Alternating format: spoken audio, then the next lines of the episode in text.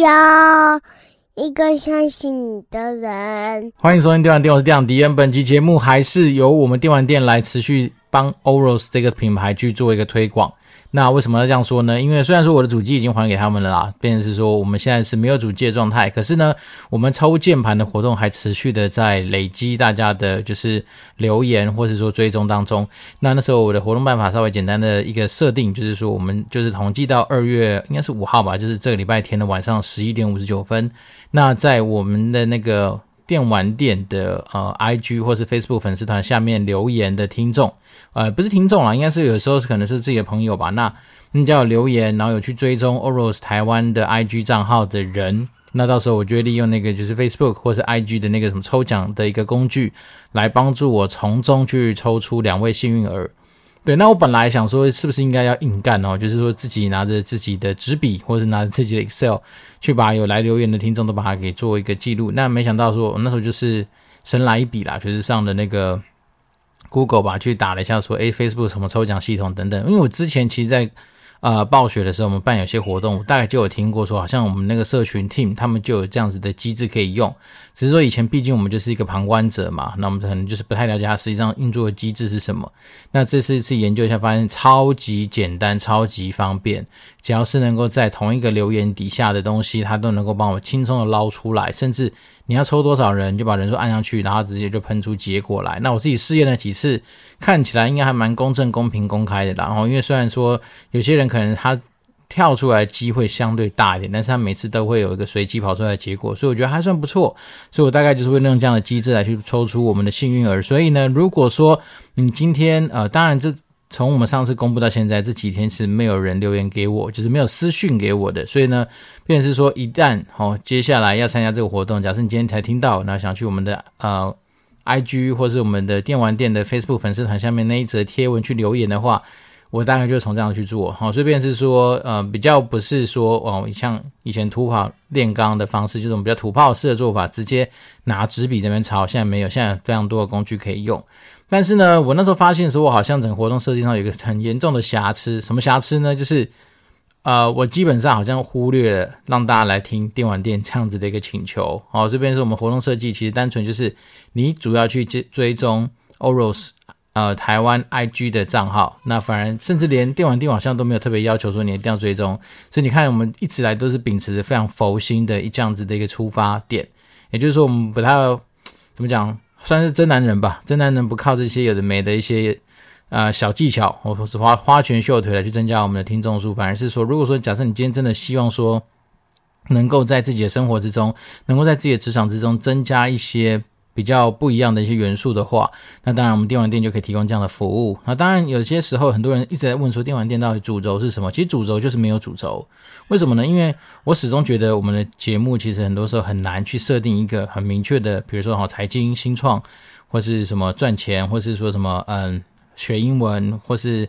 呃类戏剧，或是什么样的方式。因为一方面，那对我来讲，可能也许是每一集的。单集的制作成本，我先讲不是说所谓的花费哦，因为讲真的，我们以现在自己去体验生活上面来说的话，你要我们去做一些花费，其实也不是一件很困难的事情。但是我所谓的花费就是时间这件事情的消耗，是真的会占有我比较多的一个时间。毕竟我们也不是一个全职的 podcaster，我们毕竟还是一个斜杠再斜杠下去的一个角色嘛。所以，变说我们的节目的走向会比较偏向于是说，诶，我尽量利用我好在这个。比如说录音跟录音中间的时间，有去发想到的一些灵感，生活之中所接触到的一些新闻资讯，或是说我可能从身边周遭所发生的一些任何让我产生灵感的事情，我就赶快把它透过节目的方式来记录下来。所以，便是说，也许有的时候会突然，我靠，充满干货，超多硬知识。那有时候就会觉得，嗯，可能就是偏向于是。心灵鸡汤的干话啦，或是说一些你真的听起来非常简单的一些事情，可是有时候说真的啊，我们的人生走到现在啊，往往其实蛮多时候都是真的是把一些简单的事情持续的做，做久了你真的就不简单。好，所以大概会是这样子一个体会。那最近的生活之中的好东西，先跟大家推荐一下我自己在看的剧。那自从之前的什么 VIP 什么美丽。我忘记什么的，反正现在张娜拉演的那个韩剧，我看完之后，其实老实说，那个我不敢推啦，因为我我觉得前面好像还可以，可是后面真的是剧情烂到我，我觉得快哭出来，所以这个不推。但是那时候我就想说，那我们很久没有去开启 Disney Plus 嘛，那我就去迪士尼那边找找看有没有什么好看的电呃连续剧啊或者电影。那那时候就发现说，哎，有这个什么台湾犯罪故事，那这个推大推。因为它有点像是每几集大概就讲述一个单元，虽然说我现在只是把第一个单元看完，不过我就觉得，诶，它整个呃剧情安排的状况，然后再来是演员的演技都还算可以，比较不是那种就是完全的什么青春偶像那种比较没演技的那种剧本，所以我觉得还算可以啦。所以如果到大家像我一样就是喜欢享受然后边看剧，然后又可以分心去玩。另外一个手游或是什么页游或是什么样端游的一个人的话，那我觉得其实这一部应该还算是 OK 哈，因为有些东西你用听的大概也知道都在干什么。那再来是我之前真的就是因为为了那要测试那台什么 Oros 的那个十七寸的那支电竞笔电嘛，所以呢，我那时候不是说我去买那个 Modern Warfare Two 吗？那这几天又花了时间去玩了一下，真的是很强。好，因为大家应该有个概念或者一个观念是说。如果你今天喜欢玩 Call of Duty 系列的游戏，那 Modern Warfare 就是现代战争系列绝对是首选。好，因为就我们以前在跟那些不同的工作室合作的时候，你就会知道说，Modern Warfare 工作室应该算是相对来说里面整个实力跟他们整个所谓的制作游戏的技术是最强的 team。那有的时候，呃，他会有些几个系列，什么什么 Black Ops 啊，然后什么 Vanguard 啊。那我自己觉得 Vanguard 是最烂的啦，我也不知道为什么。反正呢，那时候我就是，嗯、当然可能我那时候离开的时候，我们还没有拿到 Vanguard 的点数，所以那时候我是用自己的点数去真金白银去买了 Vanguard 来玩。但是我开了不到三次，我就不玩，玩不下去啊，因为我觉得他那个枪支的打击感，或者枪支的一种就是射击之后的回馈，我觉得其实蛮怎么讲，蛮不爽的。所以我那时候我当然就是。呃，比较没有去进行它。那 Black Ops 的话，它跟 Modern Warfare 最大的差异是 Black Ops 比较多一些那种稍微有点科幻的元素。好，比如说可能它有一次的一个小改版吧，还是大改版，反正就是一个你是一个好像可以拿到什么，呃，我忘记是忍者还是什么样角色吧，反正就是拿刀子到处去砍人。那对我们这种就是射不准，通常是带着射不准原理出发的，呃，那种怎么样？小菜鸡来说的话，那当然拿着刀去砍人是对我们最来说最爽的。像我之前玩 Black Ops 的话，我大部分都是近战为主。但是呢，我觉得 Black Ops 以前让我觉得最肚烂、最讨厌的一个缺点就是，你拿小刀跟你拿散弹枪、拿一般的什么冲锋枪的人走路的速度是一模一样的，这件事情就很逼机啊。就那时候我那时候。因为大家正常来说，如果小时候是有玩所谓的 CS 系列的呃射击类型玩家，长大的你就知道嘛，拿小刀的速度是最快的嘛，因为相对来说你的呃当下的武器它的重量是最轻的啊。那当然随着你拿的机枪可能越来越重，你走路速度就越越慢，所以它其实有些所谓物理特性上面的差异。啊，但 Black Ops 这件事情就很靠腰，它就是把那个所有枪支，不管拿什么武器，基本上你的跑步速度或走路速度是一模一样的。所以呢，我那时候就发生很多很好笑的事情。我拿着小刀永远追不上拿着手枪的人，然后转过来就是把我打死。所以这个东西让我那段时间其实就是嗯，怎么讲，心生怨恨这件事情蛮久的。那 Modern Warfare 就没有这样的问题啊。Modern Warfare 基本上它就是一个，我觉得在很多的制作工艺上面，或者是说。啊，物理特性的制作啦，或者是说一些枪支的一些反应，甚至包括游戏内的深度，还有它一些什么枪支的一些改装的状况，其实我觉得应该都是最强劲的一个算是系列吧。所以，如果是只要看到 Modern Warfare，不管是一二三四五六七八，未来只要是 Modern Warfare，应该就是无脑给他去支持就是对的。那我自己在玩的时候，我一样啊，因为我毕竟就是想射不准人，到哪里都是射不准嘛，所以我们就必须说尽量用一些所谓近战类型的一些武器，什么散弹枪。所以我现在是才玩个几天吧，我基本上就把我散弹枪给练满，那那种感觉就是过瘾啊，有什么一枪一个啊，对。但是你说那种机枪远射永远射不准，然后近射的时候大家跳，很多玩家或者很多敌人就跑来跑去，你怎么样射不到？也可能年纪大了吧。对，因为可能三十几岁、快四十岁的人，反应力就是没有年轻人强嘛，所以变成说现在就是玩这种射击类型游戏的时候，我比较偏向于是一个在里面啊、也许就是你把它想象成，假设今天是发生二战的时候，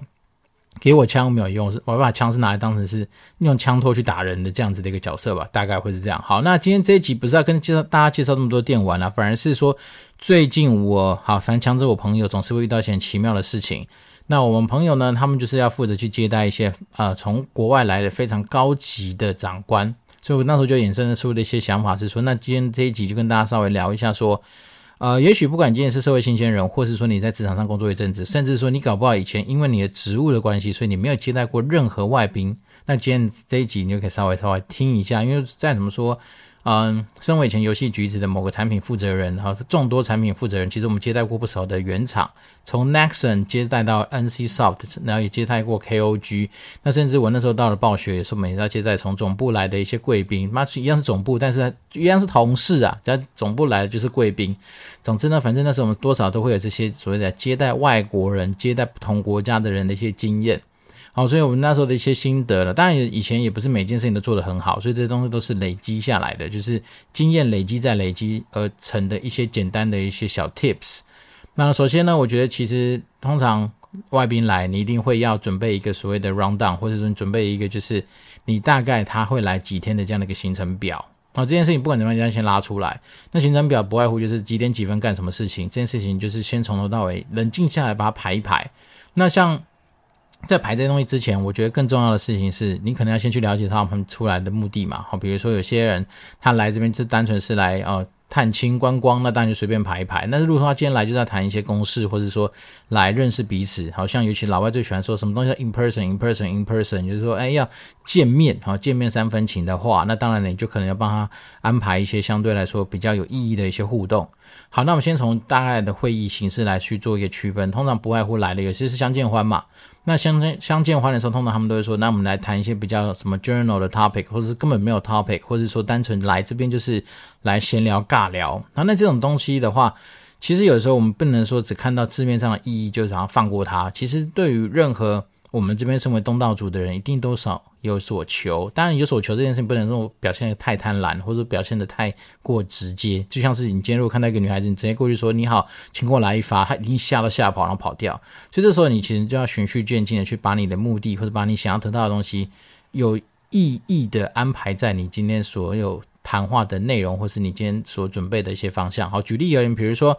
假设今天就是一些人，他可能是新官上任，要来做一些他的客户，或者说他可能是呃配合厂商的一些巡礼的话，那这时候你就要去思考几个点。第一个是说，他一定不是只有来你这个地方嘛，对不对？所以你同同时，你本身也是在跟其他可能的竞争者或者可能的同业去做一些角力。所以当然这时候你就是要去思考的是说，你怎么样能够在这些他众多的行程之中，让他留下一些印象。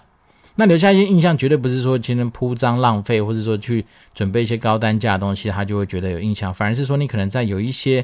也许主题上面的安排，然后比如说你今天在做公司的简介的时候，或者做你自己团队的简介的时候，你在最后面可能都可以有意无意的去丢几个问题，大家去做一些讨论。那甚至是说，你整在行程的安排上面，有没有一些他可能真的会有一些比较。surprise mother 不是不是发不是 motherfucker 是 surprise 的这样子的一些可能比较有印象的一些点。好，举例人，比如说哈，如果说假设他今天没来过台湾，你带他去一零一，但是不知道到一零一还带他上一零一的观景台，甚至你在一零一上面的观景台帮他安排了一个餐厅跟他做一个用餐，或是一零一上面如果有类似的酒吧，让他去喝个小酒，大家聊聊天，那可能这就是一个不错的印象点。或是说像我们以前有带过。呃，比较熟识的一些厂商，我们直接上阳明山去看夜景。然后在这上面，你就是不管是一零一啦，然后什么呃星光五十层楼的东西啦，或是什么圆山饭店各各方面的，都有可能在你的眼底下。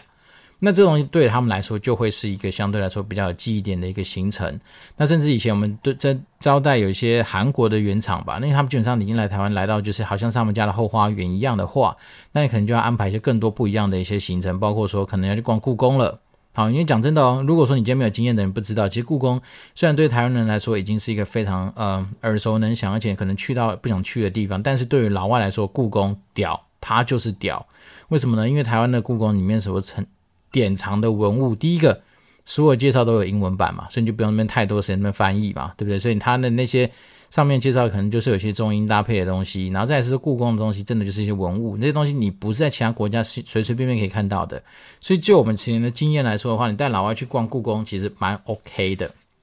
好，那故宫逛完之后，如果假设今天这个家伙还是跟你就是已经熟到已经故宫他都逛到腻的话，那当然转往旁边的那个什么。就是他们那个什么外双溪那边就可以去钓虾，我讲这种钓虾这东西有趣了。其实对于很多的老外来说，钓虾这件事情是超级新鲜的体验，不夸张。我每一个带去钓虾的不管是以前啊韩国的原厂，或是从老外就这种美国来的一些我们自己合作 team 的人，每个都赞不绝口。为什么？因为第一个。光是钓虾前面的准备，好，你光他教他怎么钓，光是帮翻译，什么老板在旁边教呢，你怎么样翻译，之后怎么开始钓，大概就是半个小时过去，然后在中间开始钓虾的时候，边钓边好玩，还可以边聊天。所以当然那时候你有什么软性上面的需求，你可以在那时候就可以做一些好好的沟通。然后再来是钓完之后，时间到了怎么办呢？诶，虾子就两三只，更尴尬，好，直接买下去，两斤三斤开下去，大家就是宾主尽欢呐，又可以钓虾，又可以吃虾，吃到饱，吃到爽。因为这真的说真的。那种泰国虾那种东西，其实在很多国家不见得会这么样子的一个算是平常，所以这种东西就是很有机会，你可以在杀时间之余，能够把这东西给安排起来。那至于有些那种，比如说特别要求什么样什么暗黑行程啊，例如说去林森北路什么的话，那今天这个东西当然我觉得就是我个人不是那方面的专家，所以就没什么好去讲。但是有带过几次了，但是我觉得那个地方对我来讲，我觉得就很无聊，反正不外出一直玩骰盅，一直玩骰盅，一直喝酒，然后这边干啊干啊确实确实确实来，那你就觉得。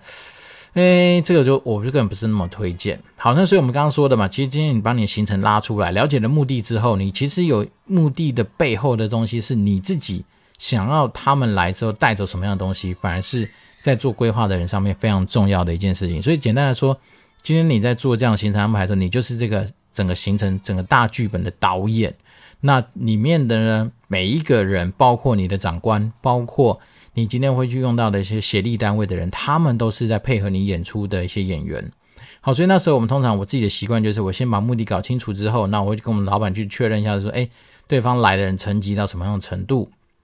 然后呢，他的目的是什么之外，那我会问他说，那我们希望说能够从这个地方得到什么样的东西，或者我自己的想法是说，诶，利用他们这样的参访，我的目的。是想要达到什么样子的效果？好，举例人，比如说有时候原厂来，我们当然不会不像以前在橘子，就是要跟他靠北说，我们一定要要很多的啊、台币营收的活动啊。这边在此对于很多的玩家致上一些万分的抱歉，因为那时候你们的这些活动都是透过他们来访的时候，我们把它炸出来的。好，这边是说那时候其实呃。少则几千块嘛，动辄上万块的一些那种呃活动道具的开设或者讨论，甚至说年度计划上面要几档这种扣点活动，什么叫营收活动，都会是在那些会议上面谈论出来的。所以那时候我们当然就会是说，诶，这次目标就是我们大概有呃，比如说五个活动，我们希望至少过三个，那这个东西就会成为你今天在做很多。安排上面的一些准备啊，不只是说你今天安排一些正式的会议，可能包括说你今天去晚上软实力那边喝酒聊天的时候，你就要有意识带到说，拜托，我们现在台湾的营收真的很痛苦啊，那么大家互相帮忙一下，而且再是说，你们不要太担心什么台台币大数据的强度会怎么样碾压什么这附近的一些什么生态，不会了，不会了，其实这种东西真的是玩家所期待的。如果你今天没出，玩家你还受不了，甚至有钱人他们可能还没有地方花，对不对？所以我们就是要让他宾主尽欢。所以总而言之，把这些东西在心中都要有一套剧本去弄好之后，你当然就去跟你老板报嘛。所以呢，其实有时候在接待外宾，切记不要是蛮闷着头自己硬干，好，自己以为说全世界人都了解你在干什么，没有，其实。当你今天有机会要去接待外宾，除非你今天真的就像是啊、不管是保险业务员或者房仲业务员，你可能就是单干呐、啊，就是你每天都要接触到很多不同的新的人。那如果像是我们这种就是以 B to B 层级的沟通和讨论为的话，蛮多时候你都是要拉出一个类似于比如说外宾接待的专案小组。那所谓专案小组就是包括说，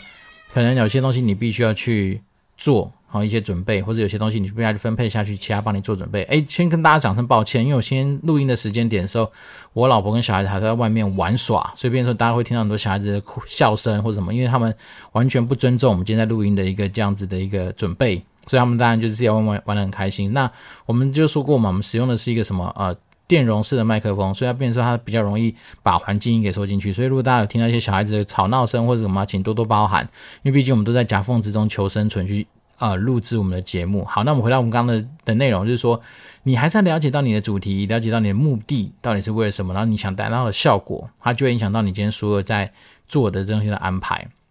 所以呢，像回到我们刚刚说的嘛，如果假设今天一个新官上任来，那你就知道说他今天同时会去跟很多的厂商去碰面的话，你就要比那些厂商更加的突出。然后再来是说，你还是要把你今天这个。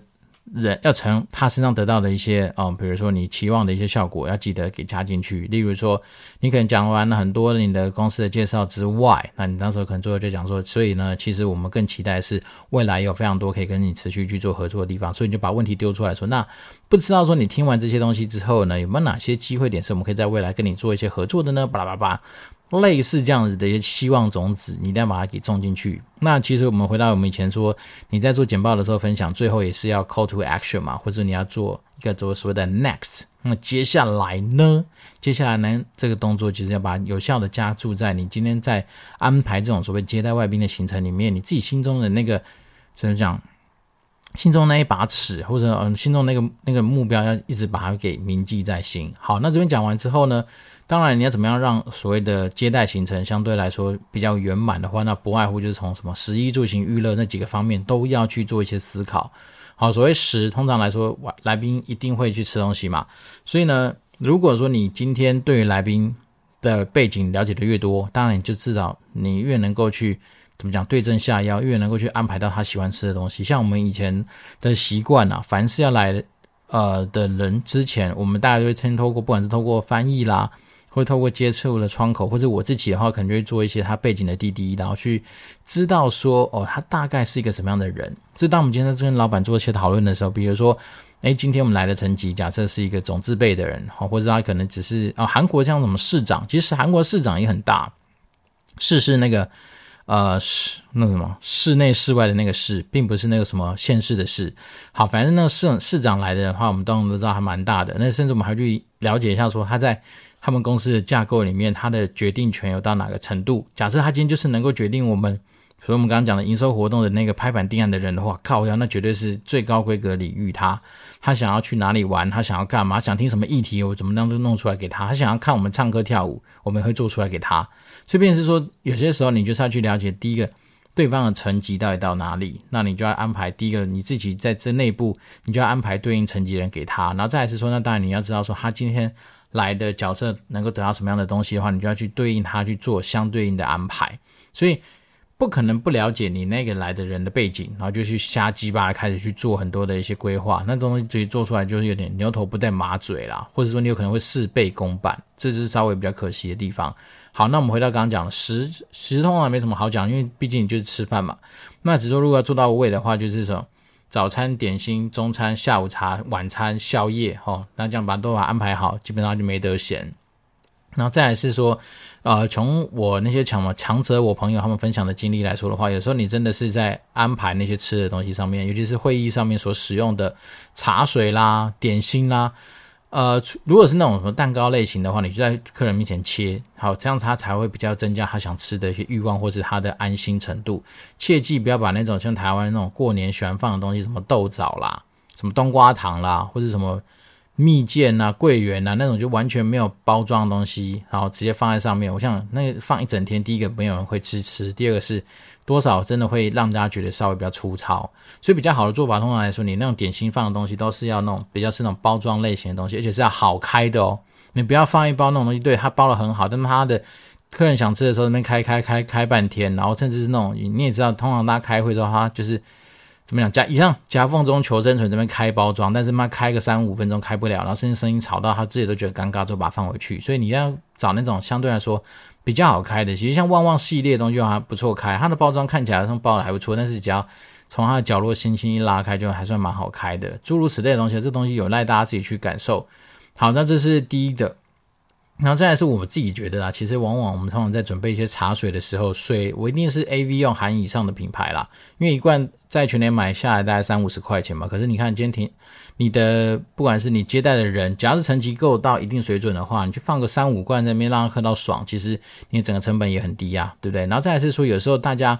都很习惯的是说，哎，公司不愿意花钱啊，公司不爱花钱，或怎么样怎样。其实我觉得这个观念是个非常大的问题。为什么？因为你今天如果知道这个人来，他一下子他的决策。能够帮助你可能增加个是几亿元的一个收入，你还会去考虑说，干我今天能省个几千块钱吗？或者我的礼物上面啊，有五千块跟六千块、七千块跟八千块，是不是有点贵？不会。如果说他，你今天知道这个人家家伙，他只要轻轻的手指一弹，给你他妈就是几百亿的生意，或是好不要那么夸张啊，也许就是几亿的生意的话，你还会跟他在乎那几千块吗？如果是我的话，两三万东西都可以送啊。所以我，我我就跟你说，有时候如果公司人不了解，你老板是猪头不懂的话，那你就要有效去教育他这个这个观念，就跟他讲说，哎，你今天任何的东西送出去，只要对方爽，只要真的有效果的话，你接下来后面带进来的营收是多少的一个份额，那你就要有这样的意识的价值转换跟价值计算。所以有这样的条件在前面，你大概就知道说，哦，你很容易知道说，你今天整个接待的行程跟规格，你要拉到什么样的程度。那如果在假设今天来的人就是一个跟你差不多平辈的一个窗口，他能够决定事情的分量很有限，他只是说能够帮助你今天在做和 email 回复的速度上面，从你本来是第三名排到排排到第二名，好，可能比较快回给你的话，那这种的其实规格上，你看我们跟刚刚讲的，随便如果是一个动辄能够影响你几千万收入的那种总字辈的人的话，那当然这个都是可以比较。稍微放轻松一点看待它哦，也许你可能就不用准备这么高规格的一些礼遇。好，我们刚讲才光十就可以讲那么多，对不对？那一其实一也没什么好准备的，因为讲真的，一这种东西不外乎就是他们客人一定会自己准备他们自己的东西嘛，除非你今天安排的某一些吃饭的场地，它有 dress code，或是它有一些真的是可能一般人比较不会准备到的服装，好，那抱歉，你就帮他准备起来。好像有些人有时候我们有些经验就是。如果他们要去做一些啊，假设那个场子就是要 cosplay，就是要跟一些玩家做一些互动，那当然没办法，你一定要先了解他的 size 或什么，然后把他该准备的服装给准备起来。这东西都是有必要事前先去探听跟打听的。好像啊甚甚至我们以前好像什么呃，暴雪那个什么阿萨斯的类似开幕典礼嘛，在台中那个，然后那时候我们其实有做阿萨斯的纪念 T 恤，那我们知道有个总部的人会协助我们去做一个点灯还是干嘛的仪式，所以我们那时候就会事先去了解他的 size。那我帮他准备个两三件吧，然后让他们当场就是不是就一件这件事情，所以这个东西都是一个小细节。十一住住，那当然就是呃看饭店嘛。那通常来说，比较有经验的一些公司，应该会有所谓的差旅部门，他们就会帮忙把，好，比如说就是配合的。呃，饭店给安排好，这个东西倒是没什么好去多想的。但是就我们以前来说，我们还会会去饭店接人跟送人吧。所以这种东西，你在路线啊，或者说怎么样去约啦，或者怎么样，其实都要把它准备好。然后这是食衣住行。那行的话，当然也我刚刚讲了嘛，什么样的规格的人，你就要帮他安排什么样等级的车辆。好，那有时候说真的，有些公司你会说啊，我们公司很小，就是没有那些好的车啊，靠背，你不会去找一些。可以租车的一些服务吗？或者说你用 Uber 给它按下去，然后还有那种超尊荣的服务，那样你也可以租到很高级的车子啊。反正这种东西怎么讲，就你有那个心，你一定会找到你的那个对应的方法，而不是把很多球都丢给别人。那食衣住行娱乐，好，那我们刚刚讲了很多乐的有关的东西嘛，其实你先带过，就是不外乎带他们去唱歌是基本啦。但是有时候说真的，你如果是跨国的人来唱歌，有时候也不见得很尽兴。为什么？因为只能唱日文歌，或是韩呃美。或者什么美国的歌吧，因为不能唱中文歌很怪异啊。那甚至我们那时候接待原厂都是韩国人，跟韩国他们唱韩国歌我们也听不懂，所以变成大部分还是唱英文歌居多。所以这个东西也是比较有有风险。但是我觉得，如果你不想要冒这种，就是你要不断在前面就是呃什么歌舞升平、那边走秀这样子的一个风险的话，那其实安排按摩也不错。好，因为真的台湾其实，在我们刚刚讲，不管林森北路或是台北很多地方，甚至我今天讲这，你就算不在台北。其实台湾有很多县市，其实一定都有些按摩店，而且应该感觉质感各方面不错的话，那你就要把它有效的记录成你的口袋名单，带这些客人去按摩，其实蛮不错的。第一个，因为按摩的时候，有时候说实在，对于那种不太爱聊天的人也好，大家这边就睡觉睡一晚，而、呃、不是睡一晚就睡一下子，或者说也像我们那时候有一些带来的贵宾，他天生就是比较没那么爱 social，不比较没那么爱讲话。虽然说他们就是来我们开会开一整天，可能也很累的嘛，所以。安排个按摩，大概一两个小时，这样戳过去也是蛮不错的一个选项。那再来是我们那时候要带他去，像我们刚刚说的故宫，然后阳明山看夜景，其实都错都去过啦。那甚至那时候我们也有比较特别的一个经历，但是呢以后可以再讲。就是我们那时候有其实有跟天堂的原厂在某一个大专案的成功之后，我们直接带他们假借 workshop 的名义，然后飞去那个 club mate 相关的。度假村，然后在那边就是根本没开会，他就是疯狂的玩，玩他个四五天吧，反正就大概是这样子。所以呢，简单来说，如果说你今天不管你有没有经验，你要接待你的所谓的外宾的时候，首先目的先搞清楚，那你到底想要带回去什么目标先掌握了好，然后再是来的人的背景，如果能够问到多细，或者能够问到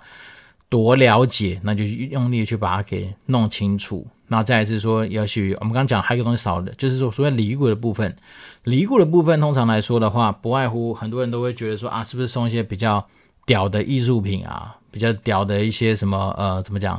就是一些看起来很炫炮的玩意。其实我个人会觉得，有时候这种东西反而对于那些人来讲，你看，如果假设你今天来的人，他就是来 roadshow，到处去跑，到处去走。如果每家公司都送什么类似那种。什么纪念匾额啦，什么纪念碑啦，或者什么纪念叉叉的东西的话，那你觉得他回去会帮摆在桌上吗？其实不见得啊，对不对？所以有时候我不知道，我倒是觉得说，不如你早点开始，你就去订一个比较实用的，比如说 iPad 好了啦，或是什么呃 Apple Watch 啊，或者什么东西，然后其实大概价值在那个附近的，然后把你们公司的 logo 或者把你想要给他的画，或者把他的名字给刻上去，好，比如说你今天公司是 ABC，你就说 ABC for 叉叉叉。对，那这种东西我觉得对他来讲，第一个他会用得到嘛。那第二个是他在用的时候，他就一直看到嘛。这种东西我觉得会比起你送一些什么艺术品啦、纪念品啦那个东西，我觉得价值应该会更高。对，那你问我说以前有没有送过什么比较特别的东西？对，我一时之间还有点想不太出来。只是因为那时候我们跟呃韩国原厂的关系都很好，所以那时候我反而很多时候都去搞一些妈的他们觉得想都没想过的一些吃的啦，或者是说一些很奇妙的玩意儿这样。甚至我有有一年好像是。他们好像很喜欢吃那个什么，他们因为台啤有出一些很奇怪的口味嘛，比如什么葡萄、蜂蜜啦，什么乱七八糟的。我那时候好像一人帮他准备好几手吧，虽然就是增加他们心里的那个重量，但是他们就很开心，因为他们觉得这东西很赞。那至于老外美国人，因为毕竟是同事嘛，所以我倒是没有准备什么特别很哦。有，我想到了，因为我们有一年斗争特工那时候有办一个那个就是呃什么那个什么嗯。台大，我们那时候在台大办那个什么，就是斗争特工什么体验营一个嘉年华会，然后那时候有绘师，就是他们帮在那边现场帮你画肖像画，好，然后结合那个什么英雄的身体，那那时候我就是把我合作窗口的那个照片给那个会师，一人帮我画一张，然后我就直接送给我们家的那个从美国来的老外，还是我去美国的时候送给他，反正不管，送给他之后他们超开心的，为什么？因为他们只有他们有，然后直接怎么样？他们就把它扫描完之后，我们公司的那个他们的大头贴就直接变成那个东西，然后每个他都去炫炮说：“你看台湾送的，台湾给的。”看，我觉得这种东西就很有它的价值啦。反正诸如此类东西，大家就是我相信你只要有心，你一定能够从中去找到很很适合的接待的一些方式跟方案。反正万物就是回到那句心啊，大概是这样，就跟那什么食神一样吧，什么什么，反正一做就是回到心，所以。